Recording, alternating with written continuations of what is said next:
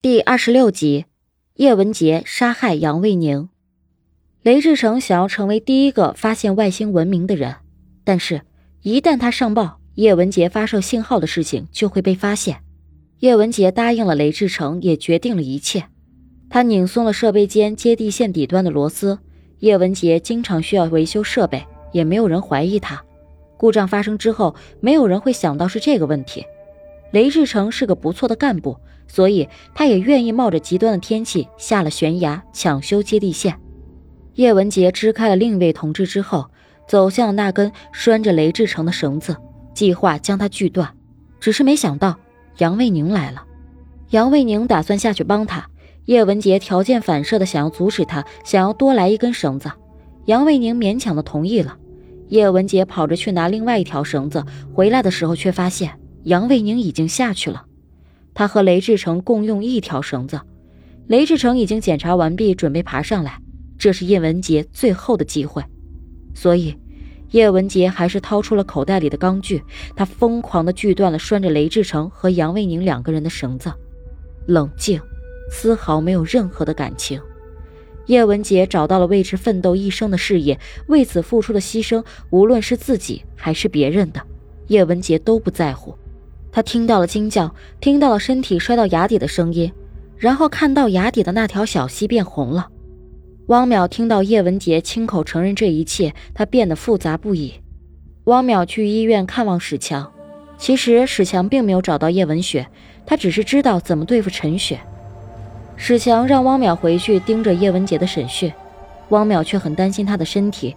汪淼叮嘱他，检查报告出来之后要第一时间告诉他。徐冰冰拿来了史强的检查报告，他的指标很不正常。史强看得懂，却还是嘱咐徐冰冰不能让汪淼知道。常伟思问叶文洁是否后悔过，叶文洁很果断地否认了，但也许有过。雷志成和杨卫宁的事故以普通的事故处理，基地的人都认为叶文洁和杨卫宁的感情很好，所以没有人怀疑他。直到有一天，有人要见叶文洁。有几个孩子想要请教叶文洁问题，他们是即将高考的孩子们。在此之后，隔三差五就有几个孩子过来请教。经过基地领导的同意之后，叶文洁就在自己的屋子里支起了黑板，给孩子们上课。那天是除夕，孩子们争相邀请叶文洁去家里过年，叶文洁拒绝了。万家灯火的热闹中，叶文洁独自度过除夕的夜晚。有三个孩子却冒着风雪来了。他们还带着家里包的饺子，本以为那个很冷的除夕，却充满了温暖。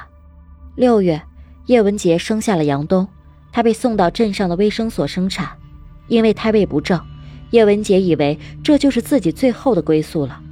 他的出血达到了两千多毫升，是齐家屯的乡亲们用鲜血救了他。杨东出生以后，叶文杰身体虚弱，没办法带孩子。又是齐家屯的老乡找到了基地的领导，把他和杨东接到家里照顾。杨东是吃百家奶长大的，也很受大家的喜爱。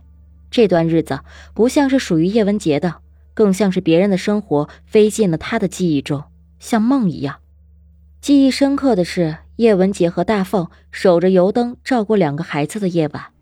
那晚的星星很亮，很近，仿佛触手可及。只是那段时间太过短暂。杨东出生后的两年，叶文洁和父亲的案件翻案了，叶文洁可以随时回学校工作，也收到了父亲的补发工资，他们也终于愿意称呼叶文洁为同志。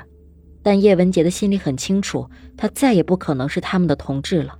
随着时间的流逝，红岸基地的日子也像是一场梦，对那次超级背叛产生了一次怀疑。叶文洁尝试着忘记过去，但是很难。伤害过他的人依旧没有任何的忏悔。父亲死了之后，母亲少林很快嫁给了另外一个人。随着那个人的升职，少林的日子也过得很不错。少林抱着杨东爱不释手，他们一起吃了晚饭。少林的丈夫送了他们很远，他告诉叶文洁不要记恨，都是他父亲的问题。叶文洁说，他没有任何的资格谈论自己的父亲，可是这些话却都是少林的意思。